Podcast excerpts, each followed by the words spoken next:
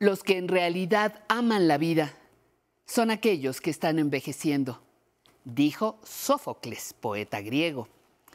Una bella ancianidad es ordinariamente la recompensa de una bella vida. Frase incuestionable de Pitágoras, matemático y filósofo griego. Y citamos estas frases para que usted se anime a amar la vida, para tener una bella ancianidad.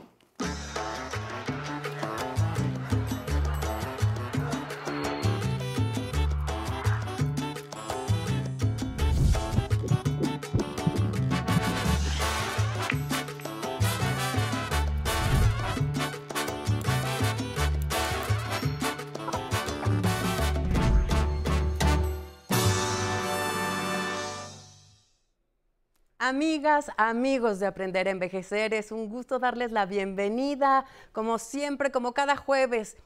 El día de hoy vamos a estar hablando y analizando todo lo que hace que las ciudades se conviertan en lugares amigables, accesibles y que ofrezcan facilidades a los adultos mayores y personas con discapacidad. Y es que el entorno en donde vivimos, sus calles, edificios, transporte, tienen mucho que ver con nuestra salud que se incentive a las personas mayores a ser lo más activas posible, también tiene que ir de la mano con crear un entorno que se los permita. Pero esto todavía es un problema que en muchas ciudades ya se está tratando de mejorar. Para hablar sobre la importancia de esto y cómo se puede lograr, cómo vivir en una ciudad cada vez más amigable, tenemos hoy una invitada verdaderamente de lujo. Nada más antes acompáñenme a ver la cápsula sobre este tema que prepara nuestros compañeros de producción y volvemos para darle la bienvenida.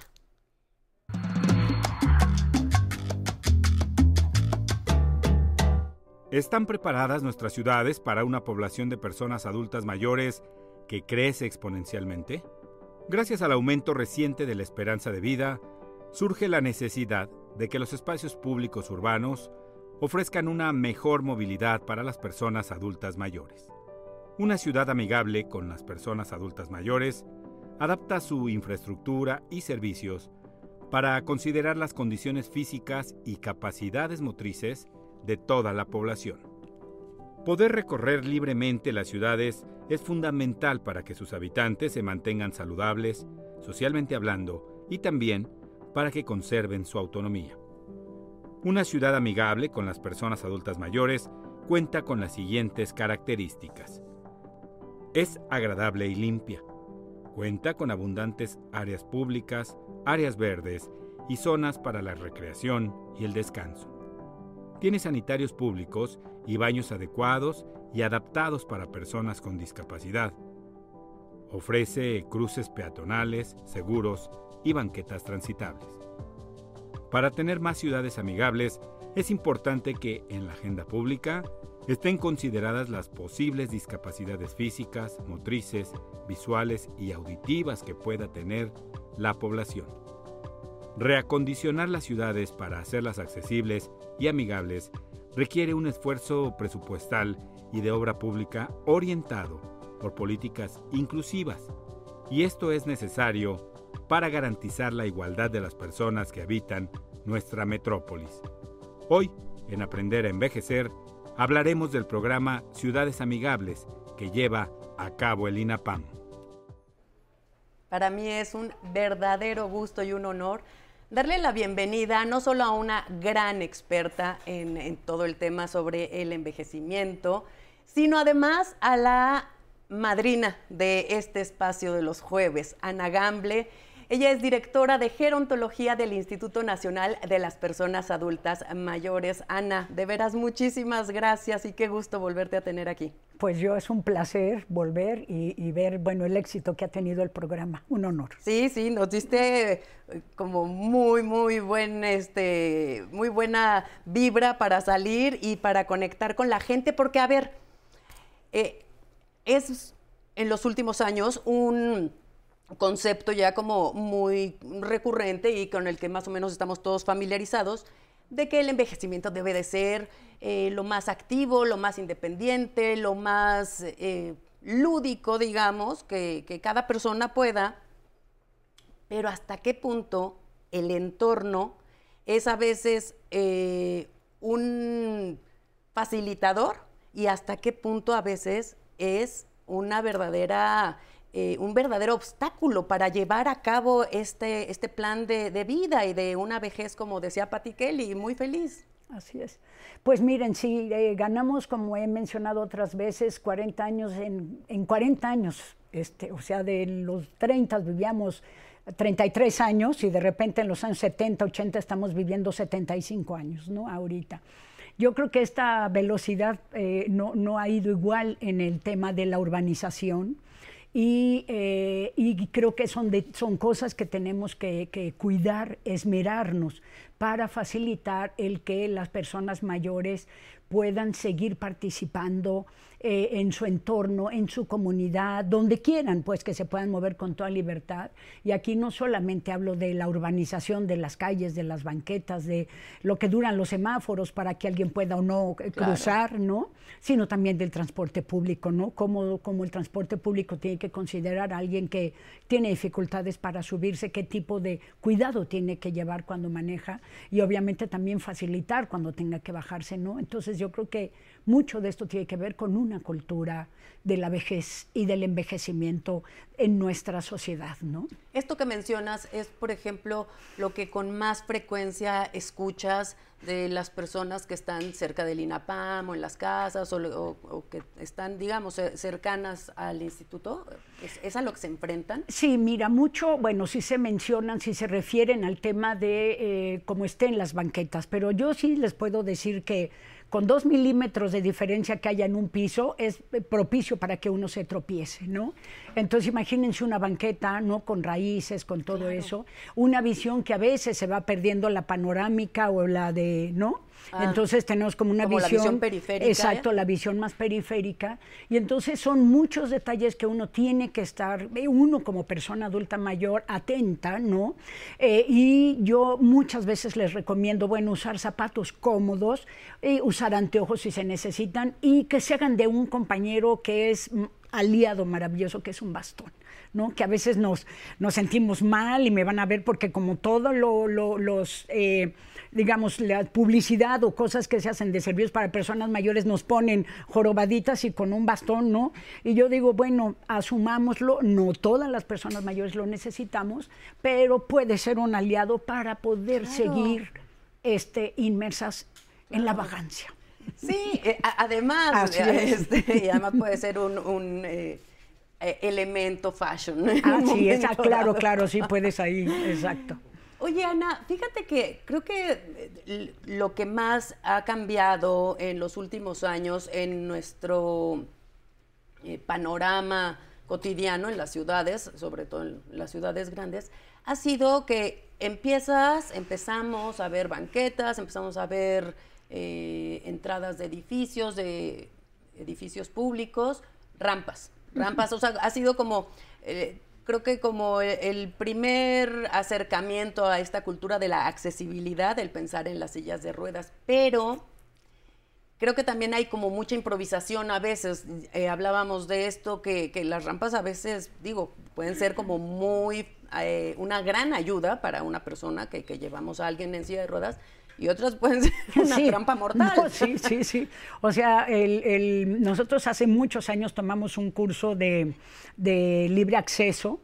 Hay manuales eh, eh, para consultar si uno se va a aventar eh, el hacer una rampa que el, declive tiene que ser 6% cada metro, ¿no?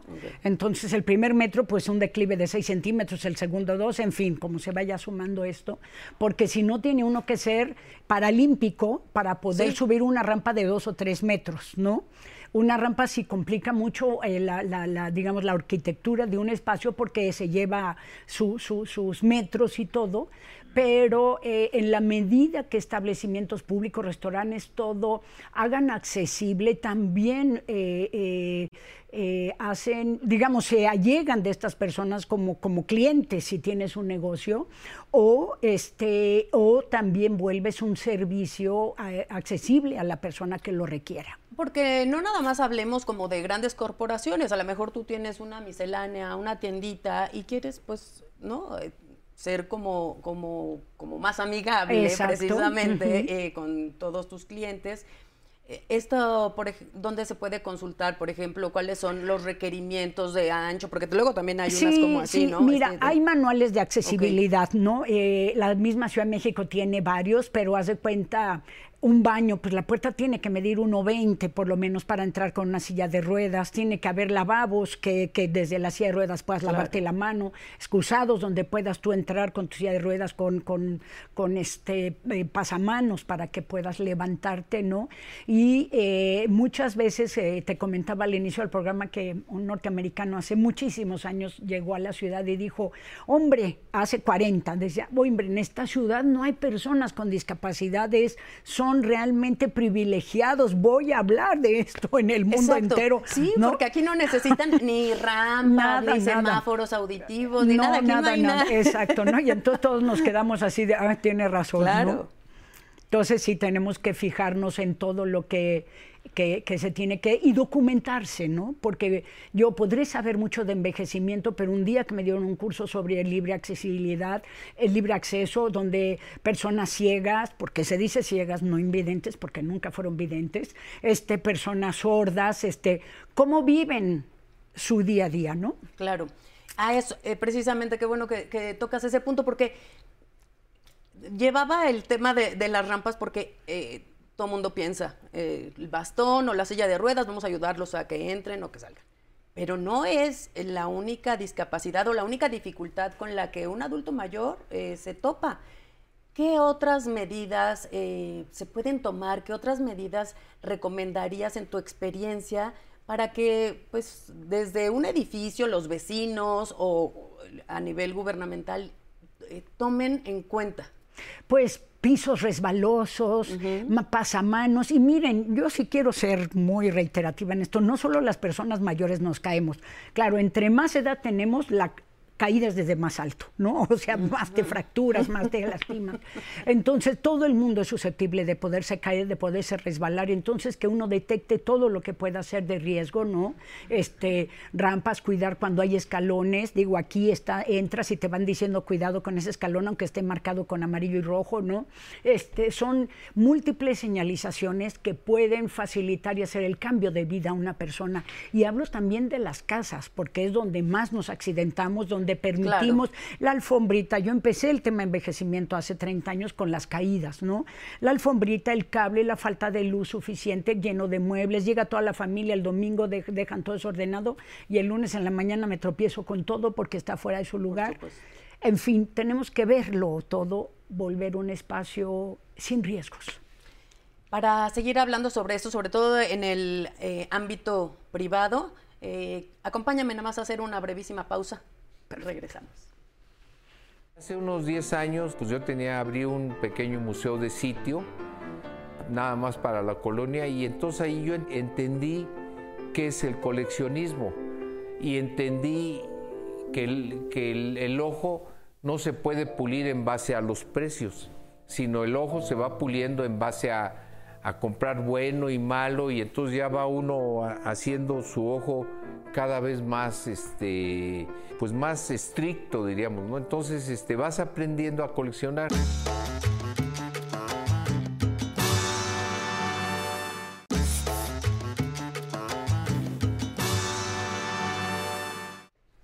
Qué placer seguir aquí en nuestra charla con Ana Gamble. Ella es directora, como les comentaba, de gerontología del Instituto Nacional de las Personas Adultas Mayores.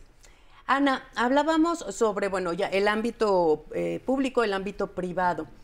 En los dos hay adaptaciones que pueden hacerse con eh, pocos recursos, con mucha atención, con, ¿no? O sea, eh, evidentemente también se necesita de, apoyos gubernamentales en cosas, proyectos mucho más grandes como los que mencionabas del transporte, pero mm, en las casas, por ejemplo, o sea, a ti, tus usuarios en el INAPAM, ¿con qué ves que de repente ¿cómo no se me ocurrió antes esto? Que hubiera sido tan fácil evitar este accidente o, moverme mucho más a gusto en mi propia casa. Pues fíjate, precisamente ayer participé en un foro eh, internacional México, Canadá, Estados Unidos para el tema de los consumidores.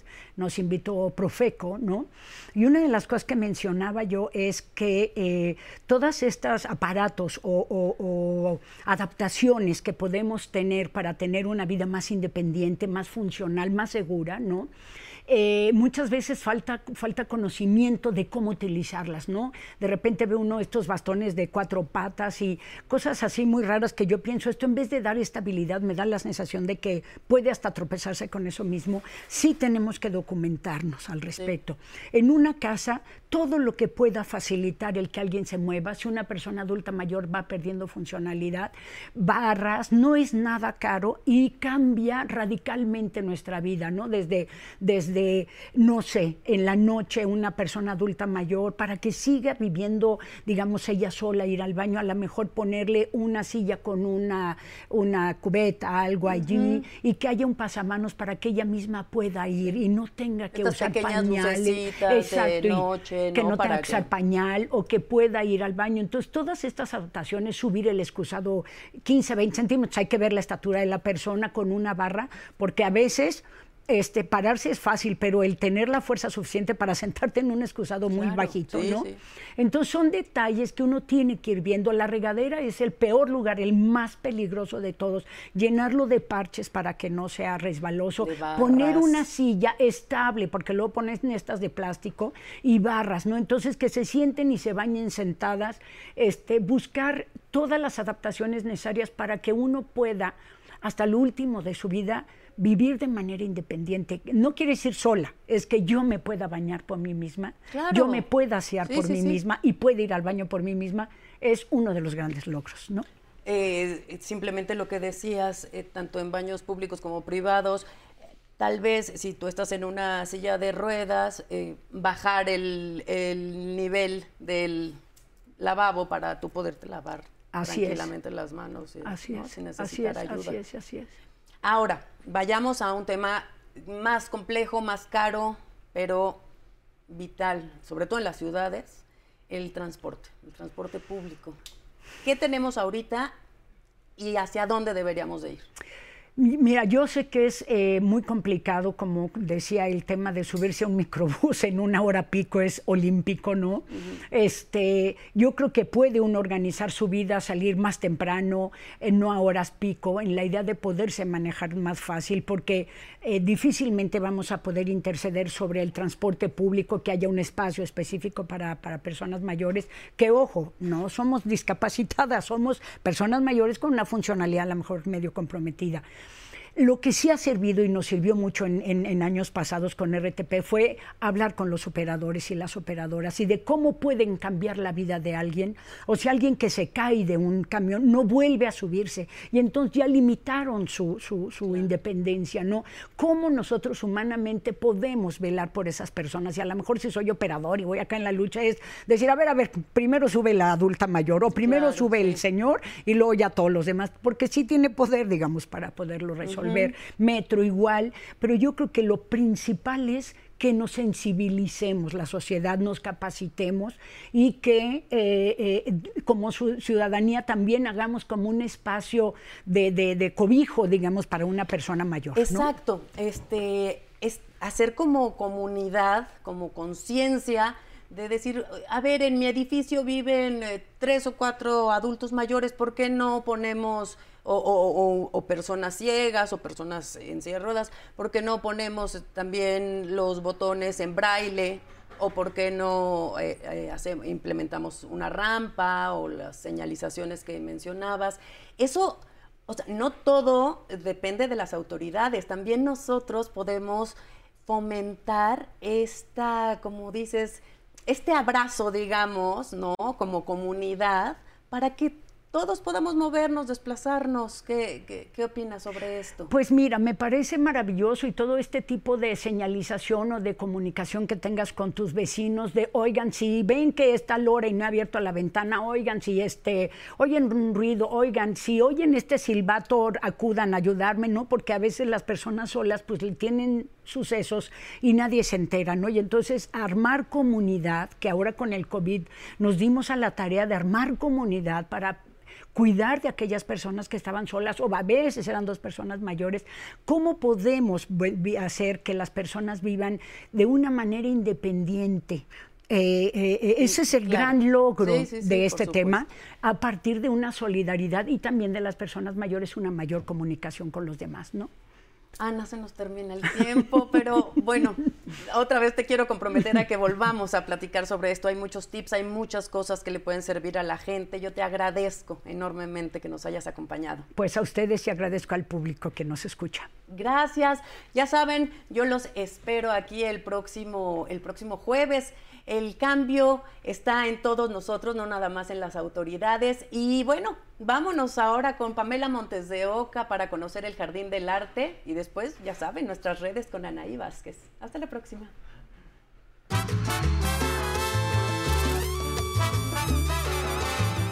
Si eres de los que les gusta comprar artesanías y antigüedades, ven al Jardín del Arte en San Ángel. Aquí encontrarás una serie de fotografías, esculturas y pinturas en una magnífica exposición al aire libre. San Ángel está ubicado al sur de la Ciudad de México. Cuenta con diferentes sitios que puedes visitar, como el Jardín del Arte, en la Plaza San Jacinto, un espacio en donde distintos artistas dan a conocer su trabajo. Eduardo, cuéntanos cómo surgió la idea de convertir Plaza San Jacinto en un jardín dedicado al arte. Bueno, antes que nada, antes de que surgiera la idea de la Plaza de San Jacinto en que se convirtió en Jardín del Arte, toda esta aventura inició en el año de 1950 con un joven que en aquel tiempo era un joven artista que de nombre Antonio Albanés. Él tenía un estudio en el centro, en una vecindad del centro, y ahí a él se le ocurre hacer un día una exposición de su obra. Invita a sus amigos, invita a todos los amigos pintores de la academia, y les gustó mucho la idea de que en una vecindad, en un cuarto de vecindad, hiciera una exposición. Lo acondicionó como galería. Y Jorge Contreras, que era director del INJUVE, los invitó a que en las instalaciones del, del en el patio del INJUVE, hicieran exposiciones. Invitan a jóvenes de la Esmeralda, invitan a jóvenes de San Carlos y empezó a crecer.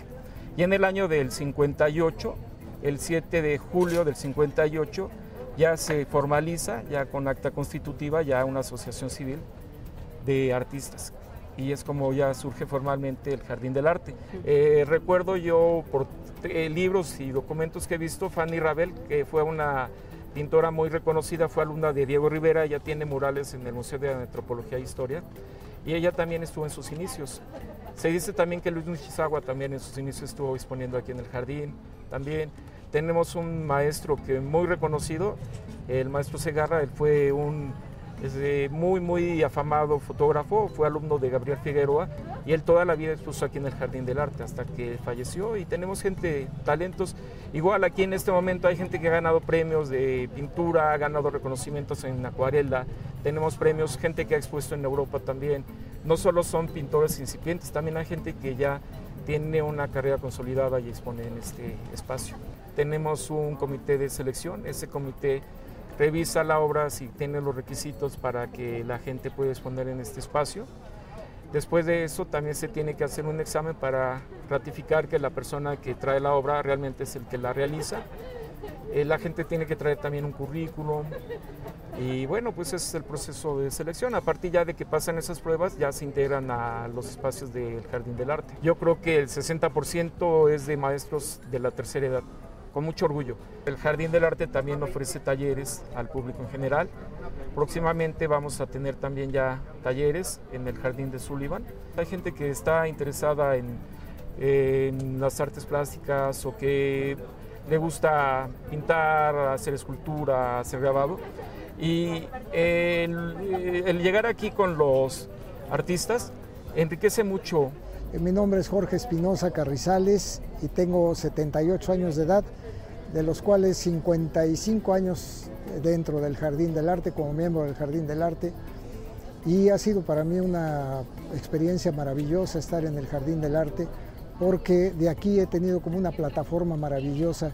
He ido a exponer a Estados Unidos, a Europa, estuve en París, una de mis últimas exposiciones, y todo fue gracias al Jardín del Arte. Aparte soy violinista también, tengo una trayectoria que en la cual doy exposición, concierto, toco al mismo tiempo que exhibo mis pinturas. Si hace uno arte, yo me mantengo bien físicamente a mis 78 años de edad, precisamente porque el arte me alimenta. Venir al Jardín del Arte es un gran pretexto para compartir tu fin de semana en familia. Además de conseguir desde artesanías hasta obras plásticas, el parque se convierte en una galería que se encarga de difundir el talento de México. Continúa con nosotros en Aprender a Envejecer. Muchas gracias Pamela. Llegamos a la parte final del programa. Espero que la información de hoy le haya sido de mucha utilidad. Quiero agradecer a todos y a todos los que se sintonizan desde la señal internacional de 11 México y a los que se comunicaron desde Ciudad Juárez, Aguascalientes, San Luis Río Colorado de Sonora, Tasco, y también hasta Argentina. Les cuento que aquí siempre estamos pendientes de sus comentarios en nuestras transmisiones en vivo de Facebook. Y pues yo tengo comentarios de Gloria. Nunca es tarde para aprender, nos dice Gloria eh, López. Claudia Carmona, retomar las metas que dejamos pendientes. Excelente oportunidad. Enrique nos dice a continuar aprendiendo. Ramón Ortiz, nunca terminamos de aprender, hay que hacerlo mientras tengamos vida, nos dicen a través de nuestras redes sociales. Y antes de terminar el programa, vámonos a disfrutar de la vida. Invita a bailar a la familia a ritmo de Tabasco con Arcadia y el grupo Colibrí. Vámonos.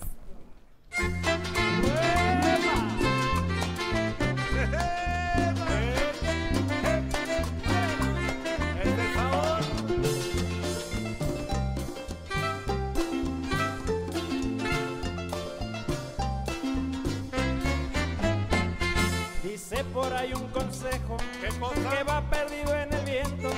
Si quiere llegar a viejo, si quiere vivir contento, si quiere ver las estrellas más lindas del firmamento, ven a Tabasco que aquí te espera el sol ardiente, la luna bella, el agua clara y la tierra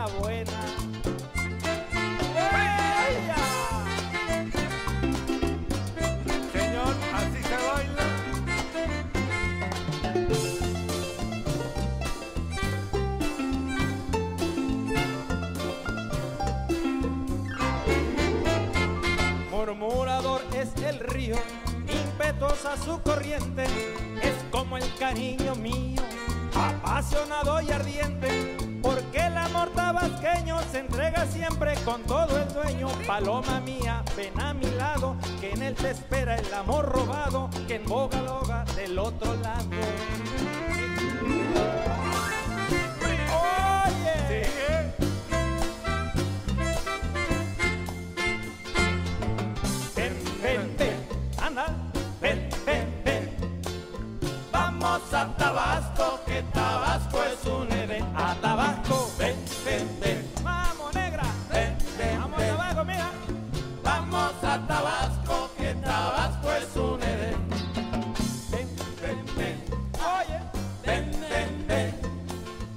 Vamos a Tabasco, que Tabasco es un Edén.